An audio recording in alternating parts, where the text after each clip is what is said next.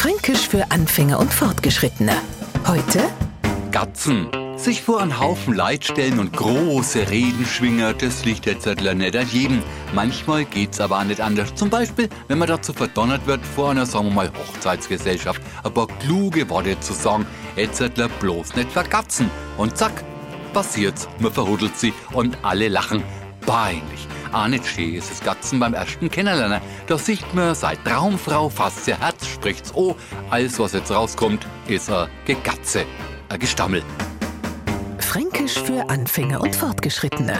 Täglich auf Radio F und als Podcast unter radiof.de.